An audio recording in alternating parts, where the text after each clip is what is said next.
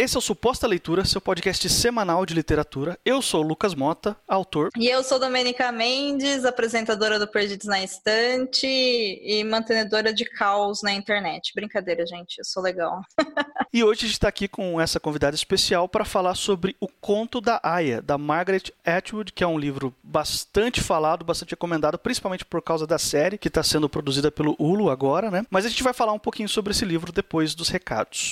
Como sempre, no nosso bloco de recados, a preferência é sempre do convidado ou da convidada. E a gente tem aqui uma convidada especial, Domênica. Tudo que você quer falar para as pessoas, todos os links e recomendações e, e desrecomendações também está liberado. O que, que você quiser apresentar para os nossos ouvintes aí, esse é o seu momento. Maravilha, Lucas. Eu então aproveito esse momento para convidar vocês que gostam de livros e gostam de podcasts de leitura para que conheçam o Perdidos na Estante, que é um dos podcasts do site Leitor Cabuloso. O Leitor Cabuloso está passando por uma. passou por uma é, recapitalização, a gente reorganizou a casa e hoje nós temos vários podcasts lá, tem, temos resenhas semanais também, no mínimo três resenhas por semana, então vocês são nossos convidados de honra para conhecer o nosso trabalho. Além disso, uma outra recomendação que é feita agora para quem grava podcast é participar da campanha O Podcast Delas 2020 2020, que acontece agora em março de 2020. Vocês ficam sabendo de tudo da campanha, como funciona, como faz para participar, acessando o site o podcastdelas.com.br.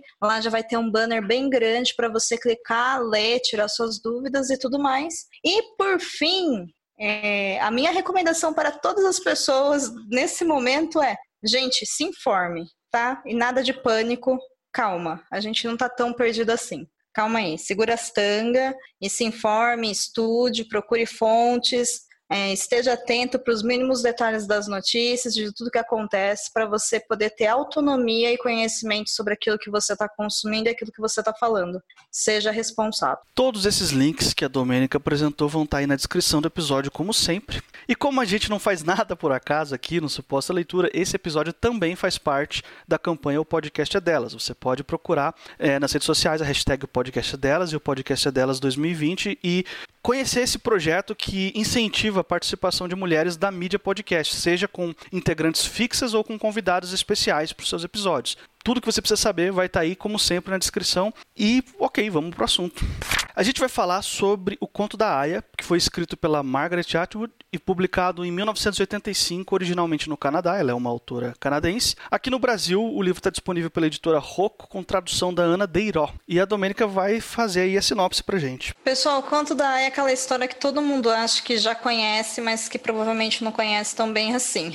Então vamos lá. O Conto da Aya é uma história distópica, é um livro de distopia, e ele se passa nos Estados Unidos da América. Nós não sabemos quanto tempo à frente do nosso universo, mas se passa dentro do nosso mundo mesmo, não é um mundo fantástico, tá? É um mundo distópico só. Nessa sociedade, o que, que se observa é que, por algum motivo não explicado, as mulheres não têm mais filhos, ou seja, a raça humana como um todo, ela está provavelmente condenada à sua extinção, porque as mulheres não conseguem mais ter gestações e trazer essas crianças ao mundo. O que acontece a partir daí é que ocorre algum tipo de golpe do Estado e é instituída então a República de Gilead, onde o funcionamento da sociedade muda e as mulheres passam a ser então objeto de serventia estatal, oferecendo seus corpos para poder trazer mais crianças para o mundo. Qual que é o problema disso? O problema disso é que elas perdem completamente a liberdade de ser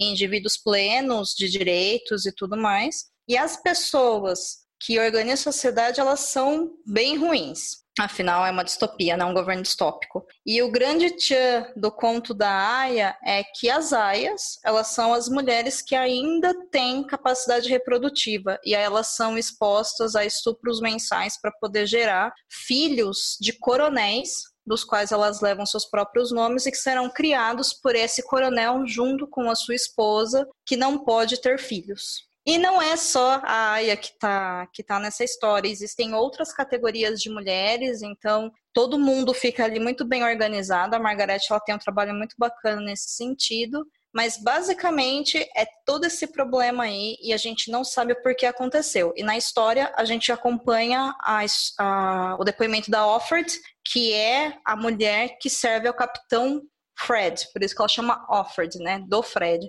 E aí a gente fica sabendo da sociedade, fica sabendo do passado dela e começa a entender um pouco desse mundo do qual, enfim, é horroroso e ninguém quer que se torne realidade. Gente, esse aqui é um podcast de recomendação. É, para quem já escuta suposta leitura sabe o que isso significa, mas para quem está ouvindo pela primeira vez, isso significa que durante esse podcast a gente não vai dar spoilers muito grandes do livro. A gente quer que você se empolgue com a temática, ainda mais por mais sombria que ela seja, mas ela é importante. A gente quer que você se interesse em ir atrás e ler o livro, tá bom? Pode ouvir sem medo. E a minha primeira pergunta para você, Domênica, ela é bem específica, porque eu tive uma experiência muito específica de leitura com esse livro, mas é, eu percebi é, vendo resenhas, ouvindo podcasts, sempre que alguma mulher vai falar sobre esse livro e recomendar esse livro, a reação de leitura que a maioria das mulheres tem foi um pouco mais intensa do que a minha, talvez justamente por eu não ser mulher. Eu queria saber se você concorda com a ideia de que esse livro ele realmente causa um certo sufoco no leitor ou na leitora. Nossa, ele causa muito. É o tipo de livro que você tem que ler num período bom da sua vida.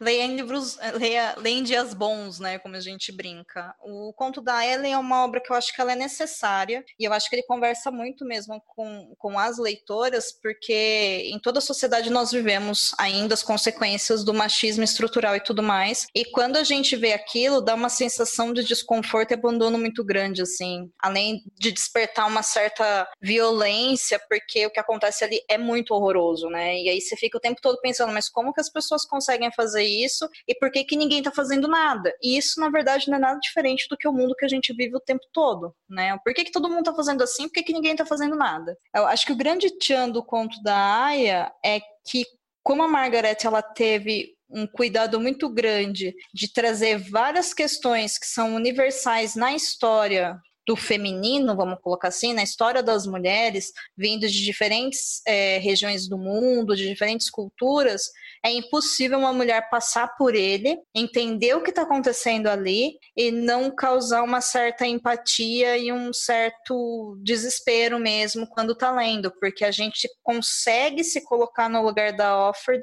e a gente consegue se imaginar naquele universo, seja como ela seja como qualquer outra personagem. E diferente de outras obras que a gente lê onde você consegue se imaginar, eu sendo mulher, né, no caso, consigo me imaginar sendo, sei lá, um hobbit, e aí tanto faz o gênero que eu tenho, dentro do conto da Aya, quando eu leio, é uma história onde mulheres não vencem, né? Elas não têm chance. Então não tem, eu não consigo me imaginar em outro gênero, entendeu? Então isso dá um, um sentimento de, de sufoco mesmo muito grande, assim, de asfixia mesmo, como você disse. Então ele pega muito mesmo, ele pega bastante. É, eu tive essa leitura também, sabe? Eu, eu sentia coisas físicas em mim enquanto eu lia, embora eu tenha, assim, eu talvez eu não possa ter o mesmo nível de identificação com a história que você teve por uma questão de eu não sou mulher e essa é uma história muito voltada assim para a forma como as mulheres são tratadas na sociedade. E eu só por ser homem, eu já tenho uma certa limitação, eu tenho que fazer um esforço maior para entender algumas coisas porque o mundo e a sociedade não se preocupou em me ensinar esse tipo de coisa, entendeu? Eu tenho que uhum. eu tenho que uhum. sair da minha zona de conforto para poder perceber certas coisas. Enquanto que para a maioria das mulheres, muitas coisas são percebidas na naturalmente ao ler esse livro aqui. Mas lendo ele, eu entendi, assim, eu, eu, senti coisas físicas, sabe? Aquela, aquela agonia, aquela vontade de arrancar o, o próprio fígado e, e tacar no, no, personagem do, do coronel aqui, do, do, uhum. do, do, Fred, né? Enfim, é, essa raiva que vai crescendo, mas não é, é uma raiva muito física, que você tem vontade de, de talvez assim pegar um pedaço seu e jogar na pessoa, entendeu? De você não se importa se você vai se ferir no processo, mas você quer se vingar dessa sociedade, desse, dessa distopia que ela está representando aqui. Eu, eu tive muito essa reação física lendo esse livro livro, sabe? O que é até curioso, né, Lucas? Porque o privilégio masculino, ele te coloca exatamente nessa questão de você não conseguir entender como que a gente se sente, e isso é normal e sempre vai ser assim, do mesmo jeito que a gente só consegue simular e emular aquilo que vocês sentem porque a gente não ocupa esse espaço. Até aí, ok, né? Esse exercício de empatia e de conscientização, ele é importante tanto na literatura quanto, mas principalmente na sociedade de verdade, justamente para a gente conseguir entender umas coisas. Enquanto estava falando, fiquei pensando o quanto para a gente pode ser uma coisa de asfixia, porque estão tirando todos os nossos direitos de escolha de tudo, até de viver, até de ter uma identidade, porque as mulheres nem nome têm mais, né? Então, se você não tem nome, você não tem nada. e quando a gente fala nada ali, é realmente nada, elas não têm, elas são simplesmente mantidas vivas para servir ao Estado.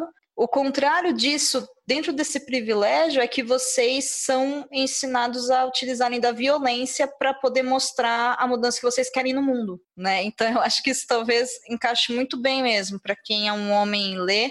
Primeiro vem aquela coisa de, talvez, de agonia, de, poxa, tem alguma coisa errada e eu não gosto disso e eu preciso fazer alguma coisa para isso, né? Nem que seja, como você disse, tirar uma parte de mim e jogar naquele cara para impedir. Do outro lado da, da, balança, que é o nosso lado na situação específica desse livro, onde não tem equidade, não tem igualdade, não tem nada, a, a gente não tem escolha, porque a única escolha que a gente teria seria o quê? Se matar, entendeu? Deixar de existir? Isso não é uma escolha muito legal, né? E aí eu acho muito massa esse poder que, que algumas obras têm, em especial obras como essa da Margaret Atwood, né? Ela é maravilhosa. É um livro é um livro muito profundo, mas o que me incomoda nele é que, justamente por ele ser tão forte, ele causa muito pânico, né? E aí eu acho que já não é muito legal, sabe? Assim, particularmente. Eu não sei se você também sentiu isso quando você estava lendo e vendo depoimento de outras pessoas, que, nossa, é assim que a gente é tratada. E eu, nossa, gente, não é não. Sabe, se você passa por isso, pelo amor de Deus, vamos tentar se organizar aí, né? Eu senti um pânico generalizado, assim, uma certa glamorização do possível sofrimento feminino, sabe? Assim, uma coisa meio indo por vias erradas, assim, eu fiquei bastante incomodada com essas reações.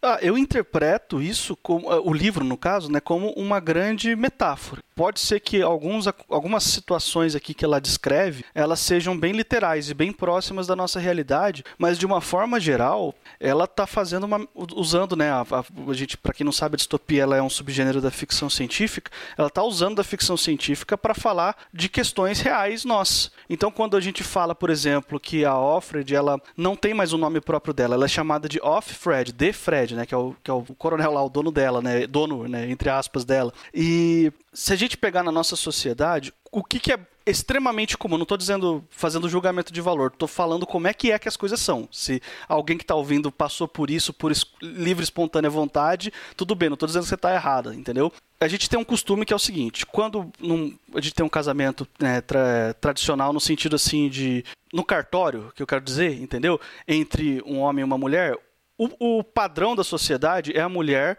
adotar um dos sobrenomes do marido, ou até mais, ou até todos os sobrenomes do marido em alguns casos. Sim. Legalmente falando, o homem tem o direito de fazer a mesma coisa. Se, eu, se um homem se casar com uma mulher no cartório e quiser fazer isso, adotar o nome da esposa, ele também pode. Porém, quando ele faz isso, e acontece muito raramente esse tipo de coisa, ele vira motivo de piada na sociedade. E quando a mulher se recusa a fazer isso, ela precisa dar explicação. Quando eu casei com a minha esposa, uma das coisas que ela falou para mim que ela não queria abrir mão de nenhum sobrenome dela e não queria pegar nenhum sobrenome meu. E eu aceitei numa boa, é claro, porque não tenho que aceitar. Não, o que importa é a gente estar tá junto e a gente se gostar, o nome pouco importa, entendeu?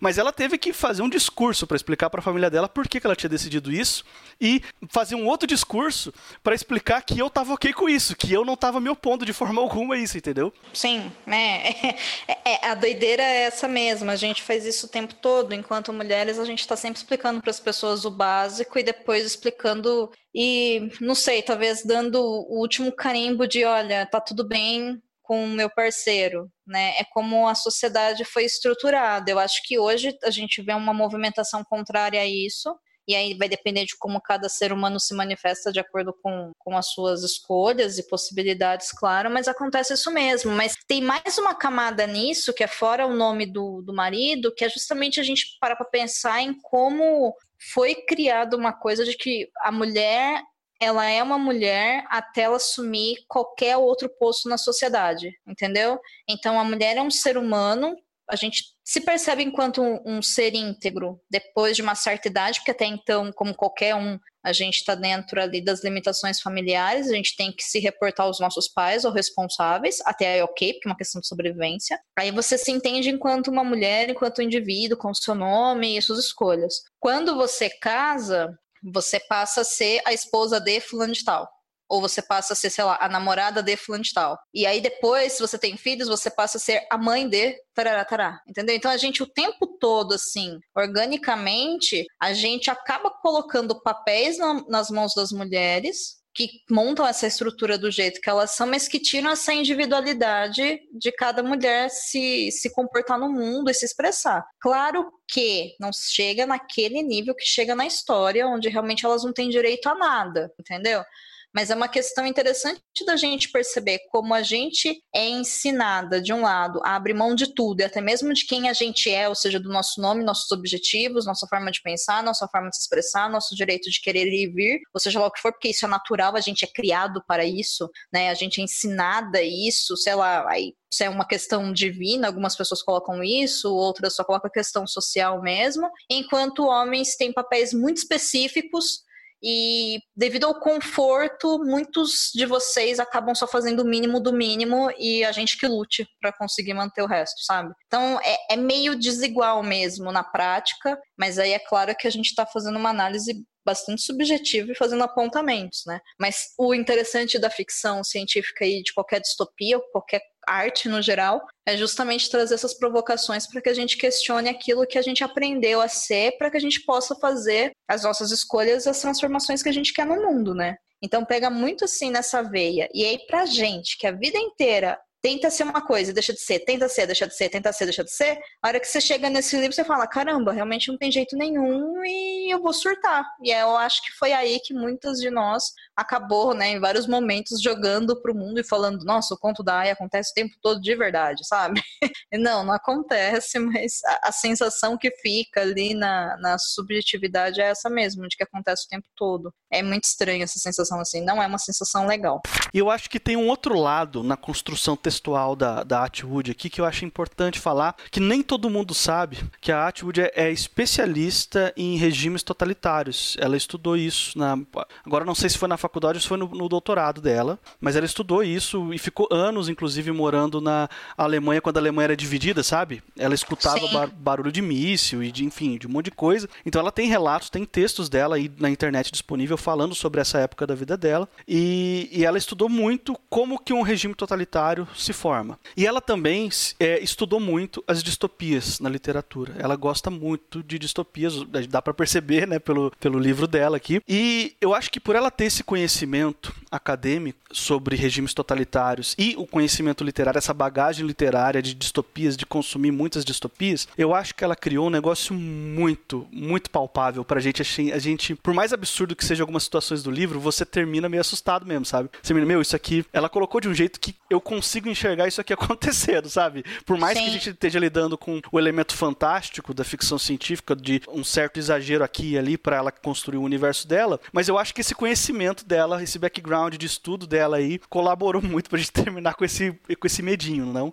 Ah, com certeza, com certeza influencia, mas aí é, é justamente essa coisa, né? Para mim pega um pouco esse pessoal é, se expressar como, nossa, isso está acontecendo, pelo mesmo motivo que se alguém chegar pra, pra Atwood, provavelmente ela fala assim: não, gente, não está, mas pode acontecer ao mesmo tempo que está em pequenas doses que é o fato de que, por eu ter me formado em história, eu consigo separar muito bem o que é um fato, o que é um documento histórico e o que é uma ficção, entendeu? Então eu leio, é claro que eu entendo que é um regime autoritário, é claro que eu entendo que é uma distopia, é claro que eu consigo perceber vários aspectos que, acredito, que acontecem de fato, né, no mundo todo, como privação de direitos de escolha do próprio corpo, do próprio nome, é questão de ter mulheres lá, por exemplo, que são é, limitadas a servir servir dentro das casas, como não chegam a ser empregadas porque elas não são pagas, né? É um serviço mesmo de servidão, que, não, que é diferente de escravidão. E aí, ou sei lá, mulheres que são dispostas a servir sexualmente outros homens que são fora desse sistema e tudo mais. É claro que eu consigo ver isso.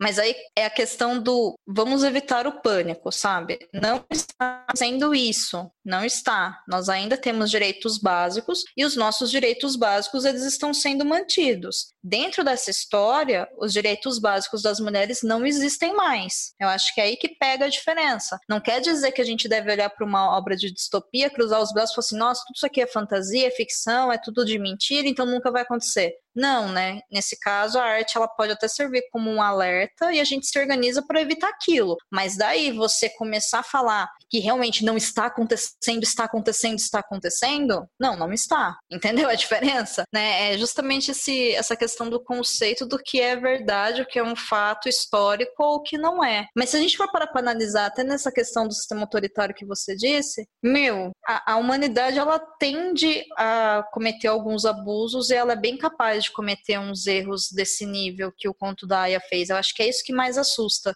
Porque se você pegar qualquer regime autoritário de qualquer lugar do mundo e começar a imaginar como é que era, parece que ele é ficcional. A gente não consegue ter muita noção de verdade e não consegue acreditar com tanta facilidade que a gente consegue chegar naquele nível de abuso e de violência, sabe? Eu, pelo menos, sempre fico meio, não, a gente não é tão ruim assim, né? E sim, a gente é, porque a gente já fez isso enquanto espécie com outros que são da nossa espécie. Então a gente tem essa coisa muito latente mesmo do domínio, do poder, da violência, e a gente se organiza socialmente socialmente e dentro de sistemas políticos também democráticos para tentar dar uma controlada nisso e fazer escolhas conscientes que não sejam tão prejudiciais. Entender isso é que é o grande X da coisa para não perder a cabeça e não começar a entrar em pânico com qualquer coisa que esteja acontecendo ou qualquer coisa que você estiver lendo. Principalmente nesse momento onde a gente fala tanto de feminismo, de femismo, de violência obstetrícia, de machismo e tudo mais, entendeu? Porque é fácil a gente chegar e jogar na conta do outro. Olha, você faz isso comigo, você é um privilegiado. Mas a questão é,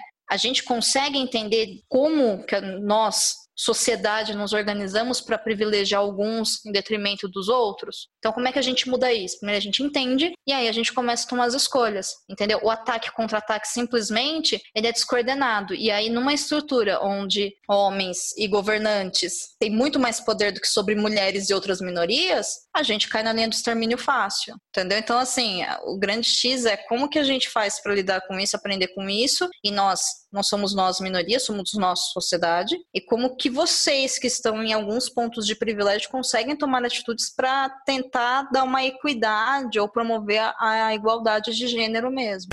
A série, gente, é muito, muito boa. É, e ela é muito mais angustiante do que o livro, na minha opinião. O livro eu demorei bastante tempo para ler, né? Por todas as questões que a gente já conversou, claro. Mas você vê em cenas a, a, aquilo que você leu e estava só no seu imaginário, realmente é uma coisa muito forte. Então, esse livro é um livro que tem muito gatilho. E a série tem muito mais, porque é visual, né? Audiovisual. Então, se você tiver preparo e saúde mental para conhecer essa história, conheça mas eu vou pedir de novo um calma, não entre em pânico, né? Pega essa essa ânsia, essa asfixia, essa raiva, esse ódio, enfim, que uma obra desse porte te desperta e canaliza isso para uma mudança de verdade, entendeu? Então vai lá em entrevistas da escritora, que ela fala que ela se baseou em vários tipos de sociedade diferente para colocar porque inclusive é uma coisa que a gente não falou, né? Mas a Margaret Atwood ela falou várias vezes que aquela obra ela não é de verdade, ponto final, mas que tudo aquilo que está na obra dela já existiu relacionado a mulheres em determinados graus de intensidade em toda a história da humanidade. E aí ela simplesmente colocou uma lupa em cima de tudo e juntou tudo de uma maneira organizada para criar a obra. Então é um exercício interessante da gente começar a refletir e para de fato começar a tomar atitudes para mudar as coisas e assista, né? Eu só fui até o final da primeira temporada e falei, ok, é isso para mim, deu. E também vamos deixar aqui o, o, recado que existe uma continuação agora, né? Que ela lançou em 2019, final de 2019, que chama Os Testemunhos, se eu não me engano, mas esse eu ainda não li. Mas é o que acontece na história depois do final, do qual a gente não falou, porque tem mais um plus para quem gosta bastante de humanidades, que é como essa história é contada. É tudo que eu vou dizer a respeito disso. E, e aí, quem quiser conversar mais sobre isso, chama a gente lá no privado que a gente troca uma ideia. Só um parênteses, é, o, a continuação é os testamentos. É os testamentos, não é os, Falei errado, gente. Então é os testamentos, não os testemunhos. E estamos chegando ao final aqui desse podcast. Se por um acaso esse aqui é o primeiro suposta leitura que você está ouvindo, eu quero te lembrar que esse aqui é um podcast semanal. Toda quarta-feira sai um episódio novo de mais ou menos 20 minutos de duração sobre algum tema do universo literário. Você pode assinar o nosso feed no agregador da sua preferência preferência, a gente está disponível em qualquer plataforma de podcast, incluindo o Spotify e o Deezer. Você pode entrar em contato com a gente, seguir o Suposta Leitura no Twitter e no Instagram, no arroba Suposta Leitura, ou mandar um e-mail para supostaleitura.gmail.com. Eu sou o Lucas Mota, você vai me encontrar no Twitter e no Instagram, no arroba mrlucasmota. E eu sou Domenica Mendes e vocês me encontram lá no Perdidos na Instante, também todos os agregadores de podcast ou lá no Spotify. Me encontram também através do arroba o podcast é delas ou nas minhas redes sociais, Twitter e Instagram, arroba Domenica Mendes. E semana que vem a gente tá de volta.